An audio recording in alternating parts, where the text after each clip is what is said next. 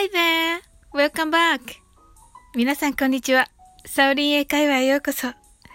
今日もお越しいただき本当にありがとうございます。いつもいいねやコメント、フォローをありがとうございます。大変励みになっております。この番組はお好きなことをしながら耳だけこちらに傾けていただく聞くだけ英会話をコンセプトにお送りしています。ゆったりと気軽な気持ちで楽しく聞いてくださいね。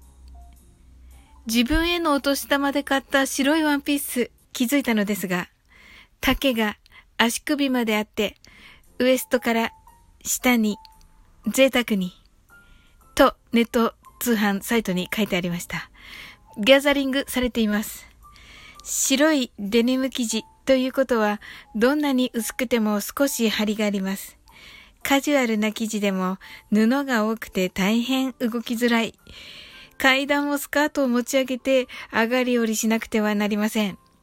そして、外ではワークマンのカーキのジャンバーを着ている私。ああ、これっていわゆる甘辛コーデだわよねと、一人気分を取り戻して、ルンルンと、ま、道を歩いていたら、工事現場の男性が、私と同じ、全く同じ、ワークマンのカーキのジャンパーを着ていました。というか、どちらかというと、あちらが本筋ですよね。ごめんなさい。へんてこなシンクロを起こしちゃったかな。さて、パーティーもすっかり減った昨今ですが、ちょっとイメージしてください。友人や家族にお茶やお酒などの飲み物を注ぐときに、ちょっとだけにしてと言われたあなた。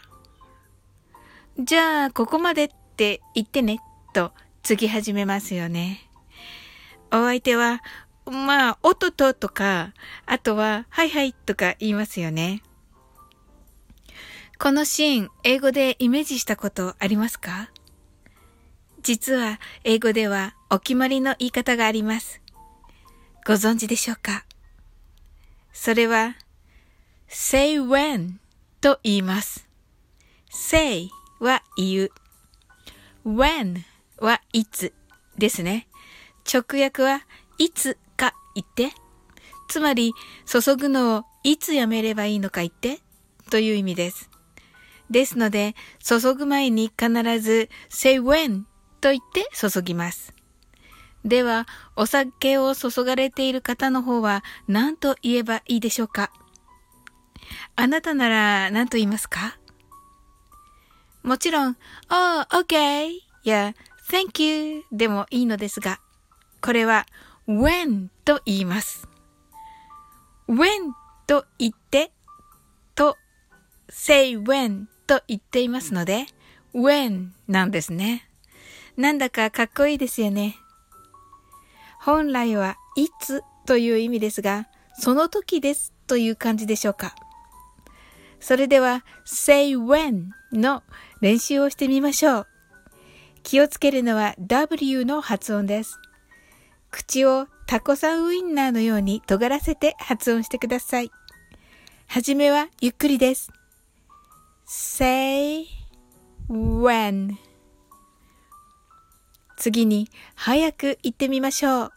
say when Thank you. How was it? I'm sure you did it. 今日も楽しく配信させていただきました。最後までお付き合いいただき本当にありがとうございます。